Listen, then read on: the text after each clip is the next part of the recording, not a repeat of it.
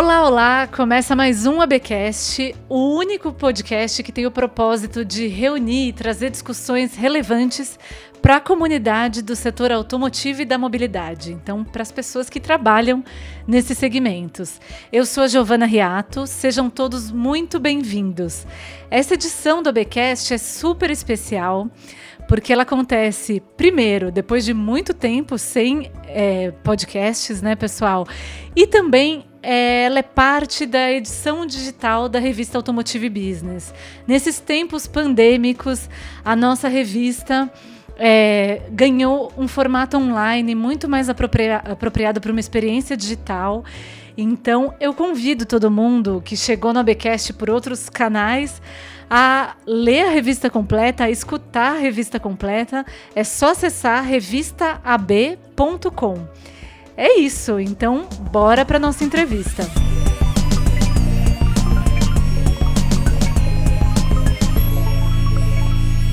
Então, pessoal, para essa edição super especial do ABcast, a gente recebe o Marcos Aires, que é sócio da Roland Berger e especialista na área automotiva. Bem-vindo, Marcos. Muito bom te receber aqui.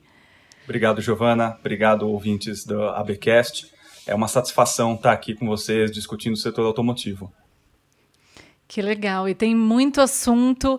É, Para quem está nos ouvindo, a Roland Berger é nossa parceira é, aqui em Automotive Business de uma empreitada super importante desse momento de pandemia, quarentena, de tantos desafios. A gente tem trabalhado juntos no termômetro do setor automotivo, que é uma pesquisa mensal para sentir a temperatura da indústria nesse momento de Covid-19.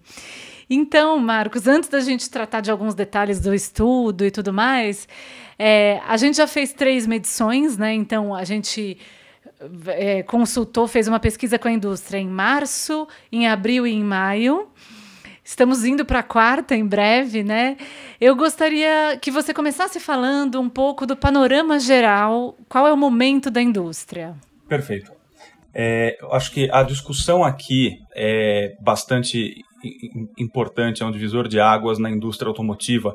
A gente vem acompanhando a indústria automotiva há muitos anos. A Holland Berger é uma das, das, das líderes em contestes é, de consultoria no setor, mas o que a gente está vendo é, é novo para todos. Então, o nosso esforço aqui é justamente usar o nosso conhecimento, a nossa tecnologia é, criada ao longo de décadas a, apoiando o setor, para entender o que acontece nesse momento, como reagir e, e o que vem para frente. Suposto, é, o que a gente vê do, da, do panorama do setor automotivo e aqui em particular da indústria automotiva no Brasil é uma mudança em diferentes camadas. Tá? Você não está passando por uma mudança meramente é, da produção, você não está passando por uma mudança apenas da cadeia de suprimentos, você não está com uma mudança puramente tecnológica, você não tem uma mudança puramente de comportamento do consumidor. A pandemia acabou causando mudanças em todas as diferentes dimensões que afetam a cadeia de valor do setor automotivo. A gente vê é, mudanças importantes no comportamento do consumidor, o que ele procura, é, o, se por um lado ele fica mais sensível a preço, por conta da, da depressão econômica que é acarretada naturalmente né, pelo, pelo fechamento, pelo isolamento, pela redução da atividade econômica. Por outro lado, ele é muito consciente da necessidade de ter o seu espaço, de ter a sua locomoção segura. Isso afeta diferentes aspectos da venda dos veículos, dos, é, do, do, dos é, das facilidades que você tem dentro daquele veículo, é, impacta até elos pequenos da cadeia de produção, como é, sistemas de ar, tecidos. Então, é bastante profundo. Para além disso, a pandemia acelera uma série de tendências que a gente já vinha, não apenas na indústria automotiva, mas a gente já vinha vendo em uma série de indústrias como, por exemplo, o trabalho remoto, é, a inovação colaborativa. Você começa a ter um, uma outra realidade de trabalho e de inovação que tem que ser refletida. E você tem, por fim, é, uma fragilização das cadeias de suprimentos. Então, a gente viu ao longo dos nossos termômetros aqui nesses últimos meses que certos elos das cadeia, da, da cadeia produtiva, perdão, e aí em particular os fornecedores médios, fornecedores pequenos, eles estavam muito expostos. É, e com essa fragilização é, é, do, das empresas devido à pandemia, o que a gente já começa a ver com essa retomada produtiva é uma dificuldade das empresas em fazer esse catch-up, porque certos fornecedores não vão ter capacidade de retomar a produção, certos fornecedores já saíram da indústria, né, quebraram. É, então é um momento de reembaralhar de cartas, eu costumo falar. Tá? É, o que não necessariamente é ruim. Se você tinha suas cartas muito marcadas, você dependia delas, talvez você vai ter que aprender a rejogar o jogo. É, por outro lado, se você saiu com uma mão ruim, a reembaralhada é muito positiva. É, o importante é você estar tá na próxima rodada na mesa. Você tem que jogar a próxima rodada. Mas para quem conseguir passar de modo robusto essa pandemia, é, eu vejo, na verdade, um, um, um campo grande de possibilidades e oportunidades para players, de novo, ao longo da cadeia. Sim, muito bom. É, e olhando para isso, a gente. Um dos pontos que a gente teve até na, na pesquisa, né, nessa última medição que a gente fez, foi. A gente perguntou o que, fa, o que faria diferença, qual seria o diferencial é, para as empresas na hora da, da retomada. E a opção que ganhou, né, que teve destaque, foi uma posição financeira robusta. Uhum. Então, é, gostaria de ouvir um pouco de você. O que você acha que faz diferença para a retomada? Além da posição financeira robusta, que eu acho que é privilégio de poucos nesse momento. Ou será que não, Marcos? Verdade, não, é verdade. Eu acho que o, a posição financeira robusta, é, em qualquer momento, né, é, não, não, não seria uma, uma, uma situação unânime da indústria e é, a, gente, a gente fala que quando a maré baixa que você vê quem quem estava nadando é, pelado, né? Então acho que a maré baixou agora. Então é, a gente começa a ter um pouco desse impacto de realidade. Mas para além disso, tem outros fatores sim. É, um fator é, é, a própria agilidade em repensar o, o seu modo de produzir, tomar as decisões rapidamente. Então, independente de quanto caixa você tinha, qual é a sua robustez financeira, é, num primeiro momento da pandemia, quem soube tomar decisões de modo muito assertivo, certamente se beneficiou. Tá? E, e isso é uma coisa que vai, de novo, para além da indústria automotiva, a importância dos líderes. É, a gente tinha é, uma discussão muito grande de liderança é, fragmentada de, ou, ou, liderança compartilhada, você e, e, que não acho que se perde, tá? Mas de modelos ágeis de produção, os squads, onde as lideranças acabam ficando um pouco mais esparsas dentro da organização, todos são ao mesmo tempo é, um pouco líderes, um pouco executores. Nesse momento de crise, é, a figura do líder voltou a, a, a ter muita evidência. Tá? Então, quem conseguiu tomar as decisões é, duras muitas vezes, mas que precisavam ser tomadas no momento correto, na dose correta, é, conseguiu passar muito bem, é, ou muito bem, conseguiu passar relativamente bem, né, bem em termos relativos, é, pelo, pela fase mais crítica da pandemia. Para além disso, é, uma flexibilidade de, modelo, de, de, modelos de produção inclui uma comunicação maior com a cadeia de, de valor, tá? Isso a montante e a jusante. Então, quem entendeu é, e mapeou muito rapidamente as suas fragilidades, ou vem mapeando, tá? Acho que o momento ainda é dinâmico, ainda tem muita coisa a ser feita. Mas quem mapeou muito bem as suas fragilidades é, na cadeia de valor ao longo dessa, das diferentes fases da pandemia que a gente já passou, identificou quem são os fornecedores que estavam mais expostos, o que pode ser feito para fortalecer esses fornecedores, e isso é uma discussão no nível local, regional e no nível global. Tá? É, quem fez isso veio muito mais bem posicionado é, para a retomada. A gente vê é, os primeiros rankings da Anfávia, por exemplo, de vendas pós-retomada da produção das montadoras, agora com as, as aberturas mais é, é, robustas da, da, do comércio nas diferentes metrópoles, é, a gente vê umas, umas, umas mudanças de ranking, umas movimentações que são atípicas para a indústria. É, essa é uma indústria que tipicamente, é, salvo um grande lançamento ou algum é, é, blockbuster, você tem uma indústria relativamente estável. Você sabe quem são os três primeiros, quem são os três seguintes. e de repente você começa a ter grandes pulos de ranking. Tudo bem, em volumes muito pequenos nesse momento, muito cedo para tecer grandes é, é, é, conclusões sobre isso, mas começam a ser algumas evidências desse reembaralhar de cartas. Quem estava mais preparado para esse retorno, tá?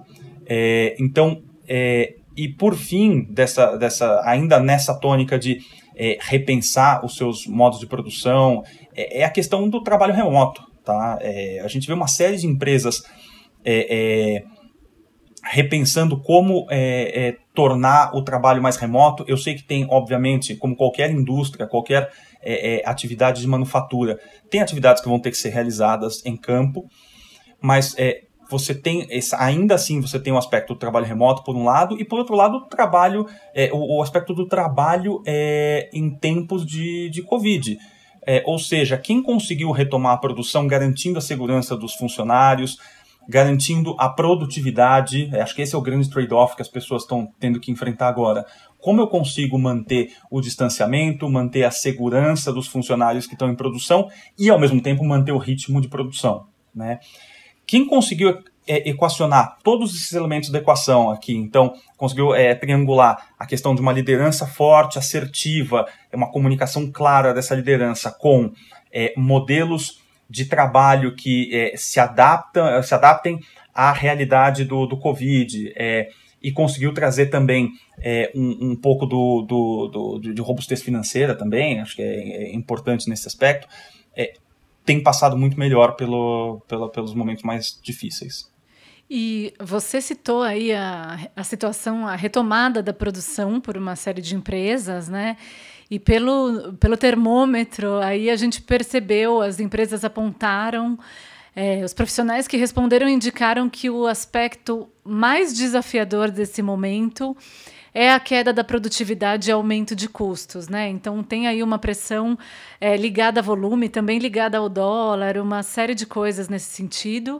É, 14% dos respondentes indicaram ainda que tiveram alguma quebra de fornecimento. Então alguma ruptura aí na cadeia de valor.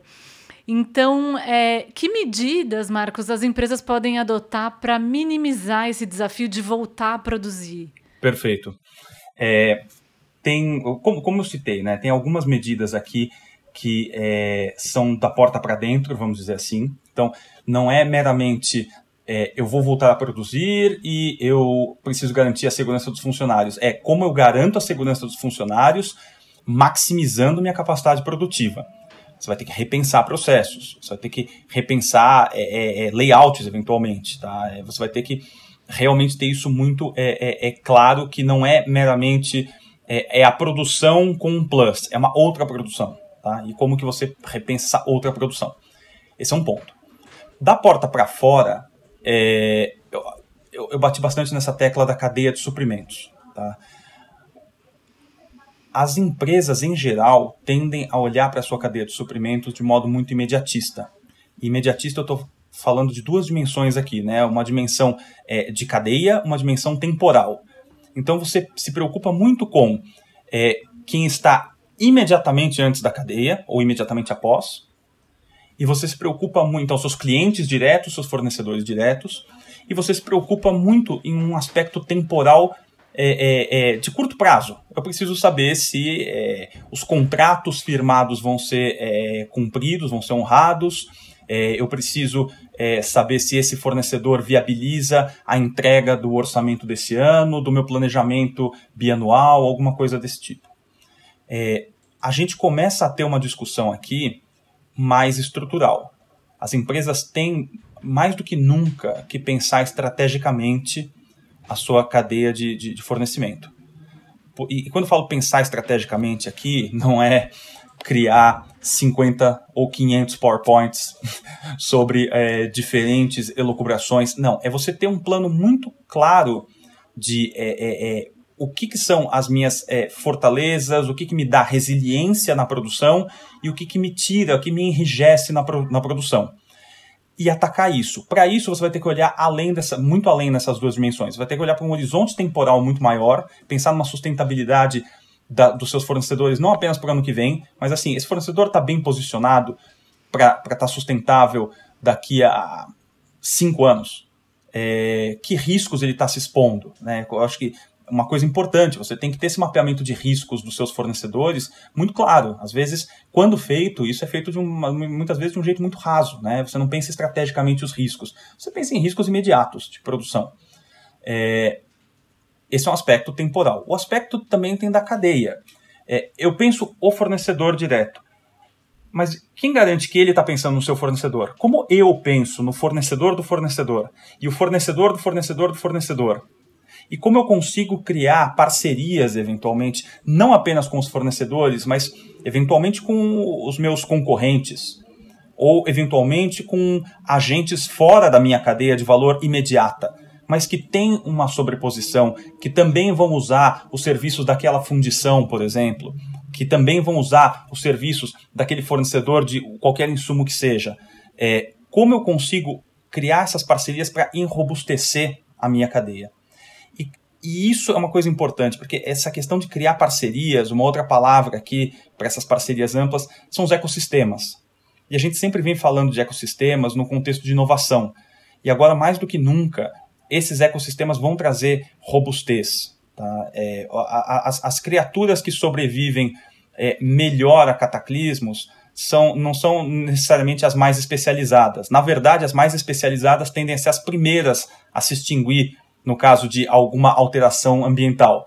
Mas aquelas que trabalham na base do mutualismo, de simbioses ali, é, elas tendem a ser mais perenes. Então, olhando para esse conceito de biologia, vamos olhar para as indústrias eu tô sendo o predador super especialista, o predador que tem a força naquele ecossistema e que quando entra uma disrupção é você o primeiro a morrer, ou eu sou aquele outro organismo que se associa com este organismo, com aquele outro, se adapta rapidamente a mudanças ali do pH da água e de repente está aqui há 200 milhões de anos ou mais. É, certamente a empresa quer ser o organismo de 200 milhões de anos ficou claro com essa, com, com, com, com essa crise do Covid que, que, que é, você precisa ter essa interação para criar esse tipo de resiliência. E em maio, né, nessa, nessa medição mais recente que a gente fez, é, a maioria dos respondentes apontou que a empresa em que eles trabalham já tinha adotado medidas como corte de custos e demissões, né? Então, uma minoria declarou que a empresa já tinha vendido ativos, descontinuado linhas de produtos e operações. Então, já é um sinal, apesar de ser a minoria, é um sinal do quão severa tem sido a crise. É, eu que, gostaria de ouvir sua análise sobre esses resultados, Marcos, e principalmente assim, que cadeia de valor a gente vai encontrar do outro lado da pandemia? É, é, essa é a pergunta de um milhão de dólares, tá? Qual cadeia de valor? É, tá fácil. Exato, essa pergunta é fácil. Mas é, com relação às medidas mais duras que foram tomadas, eu, eu, eu entendo que é, era uma necessidade realmente da indústria. É difícil falar do contrário. Você, quem, quem não tomou essas medidas e não tinha uma robustez é, financeira pré-crise é, certamente está na, nas estatísticas de empresas que é, descontinuaram a sua operação. Por outro lado, essas medidas têm um limite. É, você não consegue cortar 200% da sua folha. Né? Você tem um limite do que você consegue cortar. É, você pode demitir todo mundo, mas você não consegue demitir todo mundo mais um. Então, é, você tem que pensar é, em outros jeitos de garantir a sobrevivência, mas a sobrevivência, no caso aqui, não é uma sobrevivência estática, não é uma hibernação puramente. Tá? A hibernação funciona é, para um certo estágio da pandemia. A gente já passou desse estágio. Ficou muito claro que essa pandemia não é uma coisa de meses. Os impactos da, da, da, da pandemia são impactos de anos. Tá? A gente está falando aqui não de um, dois meses, a gente está falando de alguns anos. É, sejam impactos diretos ou indiretos. Então, para isso, você tem que pensar realmente na geração de valor. Uma coisa que você falou que realmente é na, no nosso último termômetro apareceu que algumas empresas já têm desinvestido ativos. Tem um lado pesado disso, que realmente é você fazer o desinvestimento é, quase no desespero para se manter vivo. É, e aí voltamos à hibernação. Né? É o, o, o urso que queimou todas as suas gorduras e agora começa a queimar músculo. Mas tem os desinvestimentos que são uma reflexão da, da sua entrega de valor e, e, de onde realmente você tem um, um, um direito de jogar. É, isso é importante. Eu acho que as empresas têm que fazer essa reflexão em duas vias. É, primeiro, de faz sentido o portfólio que eu tenho hoje? O que, que eu deveria tirar desse portfólio para criar mais robustez, mais resiliência? É, e aí, resiliência, robustez para ganhar market share, para garantir estabilidade da minha cadeia de suprimentos, mas também para alavancar as minhas capacitações. Eu não acho que é, a, as lideranças tenham que totalmente congelar as discussões estratégicas, muito pelo contrário. As lideranças têm que fomentar essas discussões estratégicas. Eu, eu acredito que é, devam haver pelo menos dois comitês ou dois âmbitos aqui, dois fóruns diferentes para as discussões das lideranças sobre a pandemia. Tem um fórum que é mais tático, operacional, que é realmente é a hibernação, é o como eu garanto a sobrevivência por mais um mês, por mais dois meses. Que ele não pode esterilizar um outro fórum de discussão estratégica. Ok, o que, que essa pandemia significa para a minha indústria específica, ou para a indústria automotiva como um todo, ou para a economia como um todo, e como eu consigo me reposicionar. As empresas começam a repensar qual é a sua vocação. Muitas vezes, é, no, no, no ritmo do segue o jogo, segue o jogo, mais do mesmo, mais do mesmo, você não faz sequer a reflexão da sua vocação enquanto empresa, o que, que eu faço bem, onde eu entrego valor de verdade, e você começa a fazer é, é, decisões, tomar decisões, fazer reflexões muito rasas de é, como eu entrego o próximo mês, como é que eu entrego o resultado desse trimestre. É, as empresas podem usar, é, devem usar esse momento para essa reflexão, até porque, sendo bem honesto, é, pegando um exemplo aqui de empresas que têm investidores ou que são listadas, é, é, é um momento de tamanha incerteza que não faz sentido mais cobrar resultados do trimestre X. Aqui é uma rediscussão estratégica. Então você tem um momento único para fazer isso, e aí pegando, trouxe tudo isso pelo link que você falou dos desinvestimentos, é um momento para você discutir sim com o seu board, discutir com seus investidores, discutir entre o, o, o, o alto corpo executivo o que faz sentido manter aqui, o que faz sentido é, é, passar adiante, o que faz sentido a gente trazer para dentro, seja por uma aquisição, seja por uma joint venture, uma parceria, é, e, e, e, o que faz sentido fomentar também. Eu falei muito aqui de cadeia de, de suprimentos, mas tem todo um ecossistema de inovação no, no, no, na indústria automotiva que não pode ser esquecido, porque isso vai criar uma, uma, uma diferenciação uma competitiva para os próximos anos. Então, talvez mudem as suas prioridades de inovação, isso é inquestionável, mas não significa que você não tem que olhar para inovação é, no, nos próximos anos, tá? ou olhar desde já. Perfeito. Essa, é, você já levantou a bola para a próxima pergunta que eu, que eu tinha aqui. Entre essas medidas drásticas aí para conter os efeitos da crise, aparece a interrupção de projetos de inovação. É, e aí eu gostaria de te ouvir sobre isso, né? Quanto custa, né? Se isso acaba expondo mais as empresas lá na frente, né? Quanto custa cortar esses investimentos agora? E também é, se esse contexto todo deve afetar a chegada de tecnologias tão aguardadas, né? Como é, carros autônomos, eletrificação, que vinha em uma crescente a passos um pouquinho mais acelerados no Brasil. É, você acha que isso também a gente vai ter essas tendências vão ficar para mais para frente? Eu eu creio que algumas tendências podem ficar mais para frente. Eu ficaria bastante é, decepcionado, quase, é, se a inovação na indústria como um todo desacelerasse.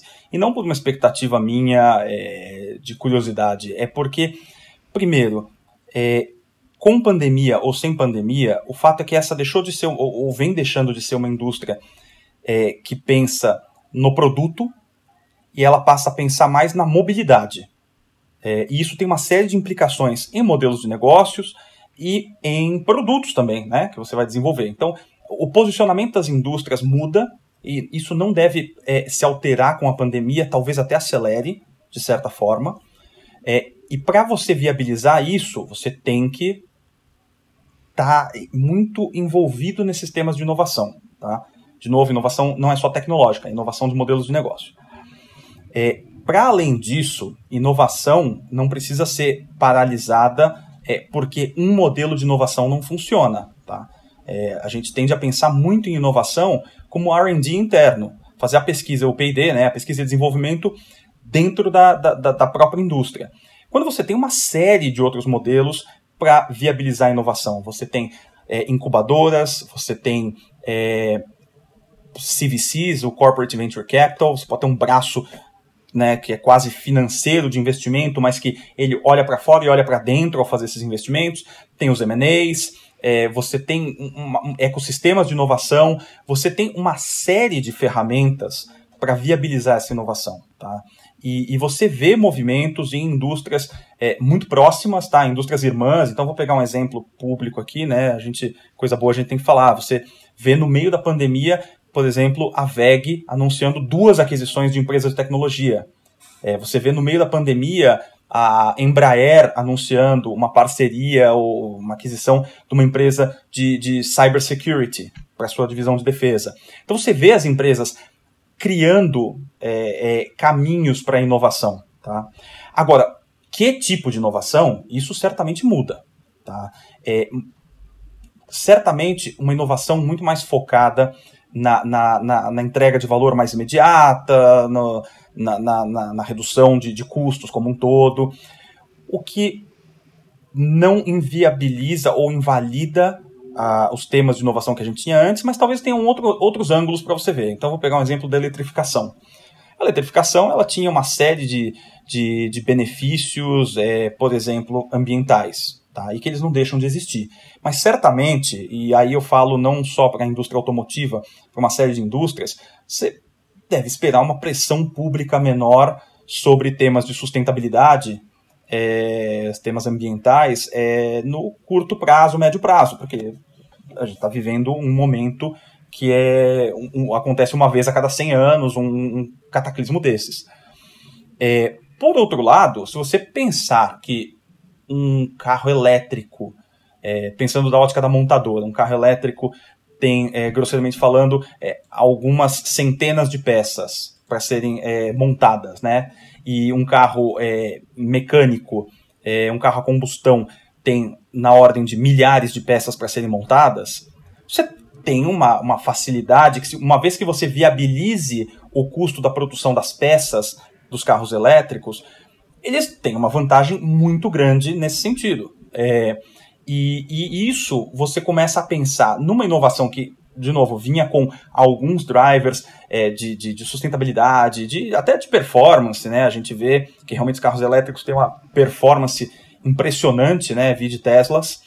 É, mas você vira um pouco para é, olha só, mas é mais fácil montar esse carro, eu consigo é, é, localizar mais a minha cadeia. A gente, em, alguma, é, em, em, algum outro momento, já trouxe esse tema, mas para compartilhar aqui com os ouvintes, é, tem uma mudança na indústria automotiva, em diversas indústrias, mas a automotiva fica muito claro isso, uma mudança de um movimento de globalização onde você tem uma, uma cadeia global de, de, de, de produção, então é como se o mundo fosse uma linha de produção, e aí quando você pensa em um veículo, você faz certas partes dele em tal, tal e tal geografia, que vão ser mandadas para serem customizadas em outra geografia, que vão ser montadas em outra geografia e vendidos numa quinta geografia final. É, você sai disso para ter uma cadeia local, porque ela é mais robusta em termos de é, é, quando você pensa em, em, não apenas nessa pandemia, mas quaisquer outras disrupções que possam vir. Então, você começa a ter é, certos temas globais, você pensa, por exemplo, seu portfólio de veículos, as suas parcerias no âmbito global, mas você tenta garantir que as redes locais de produção sejam bastante mais suficientes. É, como eu já brinquei numa outra conversa, é, de nada adianta você conseguir montar 99% do carro no Brasil. Se o 1% do carro que faltou é a quarta roda, você não vende o carro. Ponto. Então é isso. Você precisa ter as quatro rodas no carro. Você tem tudo, mas só três rodas. Ou você refaz o seu desenho do carro para ele ter três rodas, ou você não vai vender o carro. Então você tem que ter certas coisas com uma estabilidade local. Né? E, e aí, essas inovações todas viabilizam esses movimentos, tá? de você trazer é, uma, uma gestão de risco ativa da sua cadeia produtiva. É esse tipo de inovação que eu vejo é, crescendo nos próximos anos, tá? É, muito mais pragmática, mas reforço o, o, o, meu ponto de abertura aqui desse, de, de, desse tema. É, eu ficaria bastante decepcionado se eu visse uma queda na inovação da indústria, porque pode ser, é, é, vamos dizer, a, não a última pá de cal, mas talvez a primeira pá de cal é, para muitos aspectos da, da, da, da, indústria automotiva no mundo. É, é hora de dar uma guinada e para algum lado, né, Marcos? É, e a gente está tá chegando aqui ao fim da nossa conversa, mas uma última pergunta sobre expectativas, né? A gente tem visto no termômetro uma, uma clara piora das expectativas da indústria. Então, a cada mês que a gente mede, o, o cenário é pior para os profissionais do setor que respondem ao estudo. Então, é, hoje, né, a maioria dos respondentes da última medição apontam que esperam que o, o setor leve de um a dois anos para equalizar o impacto negativo da pandemia. Uhum. Então, aí um tempo considerável, né? É, aquela curva em V de, de queda e recuperação, acho que está um pouco fora de cenário já. E também a gente perguntou é, quando as pessoas esperam que o setor volte ao seu pico né, histórico de 3,6 milhões de veículos emplacados em um ano, que foi registrado em 2012, e aí a expectativa está para entre 2024 e 2025. Então, eu gostaria de encerrar com sua considera suas considerações sobre as expectativas. Afinal, né, que cenário a gente tem pela frente? É, qual o ritmo de recuperação a gente pode pensar para o setor? Perfeito. É, é muito difícil fazer qualquer previsão nesse momento. Eu acho que a, a, a deterioração que a gente viu da percepção dos executivos, do empresariado, do setor, é, com relação ao, ao pós-pandemia, é, foi muito mais uma conscientização coletiva, né, ou para falar no popular, a ficha caindo, do que, é, do que necessariamente a deterioração em si. E quando a gente pensa em retomada, reabertura, tem fatores que sim vão além da indústria automotiva para determinar isso. Tá? É, e aqui eu não vou colocar um chapéu de epidemiologista, é, muito menos de macroeconomista, mas é, certamente esse equilíbrio entre é, você conseguir fazer o achatamento da curva de um modo mais progressivo versus é, ondas de é, abertura e, e, e, fechamento, abertura e isolamento, né? É, como você já tem visto, a gente já tem visto na Europa, por exemplo, né? A gente já viu Portugal ser uma referência no combate ao Covid na Europa e agora voltam a surgir casos, é, especialmente na, nos grandes centros urbanos, Lisboa, nomeadamente. Então, é, essas coisas fogem um pouco do controle e elas impactam diretamente a retomada da indústria. Com essas considerações, é, é difícil realmente imaginar qualquer coisa que se aproxime de uma retomada em V. É, tem muito mais cara de uma retomada em U ou L, e aí vem também o tema da retomada em W que na verdade é isso. É, o, o W ele se disfarça de uma série de Vs, na verdade ele é um U. Então, é, é, talvez o que se veja no Brasil seja essa retomada em W. Você ter é, alguns aumentos do consumo com é, uma, um endurecimento do, do, do, do, distanciamento social e uma queda, depois outro aumento e uma queda. É, pode ser mais nessa linha. Independente do formato, eu também não vejo uma retomada aos picos históricos é, tão cedo. É, o que demanda repensar como a indústria vai se posicionar. É, entender muito bem o que, que o cliente quer, entender é, até quantas plataformas eu tenho que manter ativas. É, às vezes é uma questão de você é, otimizar custos. Como eu falei antes, vou, vou, vou fechar essa, com essa reflexão, se coordenar com a cadeia de valor, tá? e aí é uma coordenação ampla. Eu pego um exemplo da cadeia logística, é, é, é, surreal como a cadeia é mais coordenada e entrega valor para as montadoras, é, muito mais nos Estados Unidos, por exemplo, onde eu tive a oportunidade de trabalhar com uma série de players é, no tempo que, que, que, que, trabalhei por lá, morei por lá. É, a, a, coordenação, a, a, agregação de valor é muito maior do que você vê é, na, na, maioria da cadeia logística que serve a, a indústria automotiva. E, e, e, as empresas do setor, as montadoras em particular, elas podem fomentar essa, essa eficiência, essa excelência. Mas, de novo, é uma excelência, uma eficiência estratégica. Não é meramente é, eu quero ver a sua planilha de custos, eu vou espremer o seu custo. É realmente como eu consigo fomentar é, novos modelos de negócio, novos jeitos de pensar a cadeia, para que todos consigam gerar mais valor, reduzir o custo coletivamente. Esse vai ser o grande desafio dos próximos meses, na minha, no meu ponto de vista. Perfeito. Marcos, te agradeço demais. Pessoal, a gente conversou com Marcos Aires, sócio da Roland Berger e nosso parceiraço aí na construção do termômetro do setor automotivo. Marcos, como as pessoas te acham, falam com você, quem quiser seguir com esse papo? Com certeza. É, primeiramente, obrigado, Giovana, obrigado, pessoal da Automotive Business, pela oportunidade. Quem quiser é, saber mais, pode entrar no site da Holland Berger. Na página global, você é redirecionado para as páginas é, locais. É, tem o meu perfil lá também, minhas publicações. É, quem quiser pode também, obviamente, os ouvintes me mandar um e-mail diretamente no marcus.aires, marcus com U, aires com y, arroba hollandberger.com. É, e vai ser um prazer estar é, tá conversando com o, os executivos da cadeia, compartilhando mais dessas visões. Muito bem.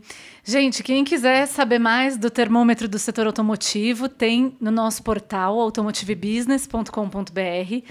Joga lá na busca termômetro, que vocês vão cair em uma série de informações e poder se aprofundar nesses dados.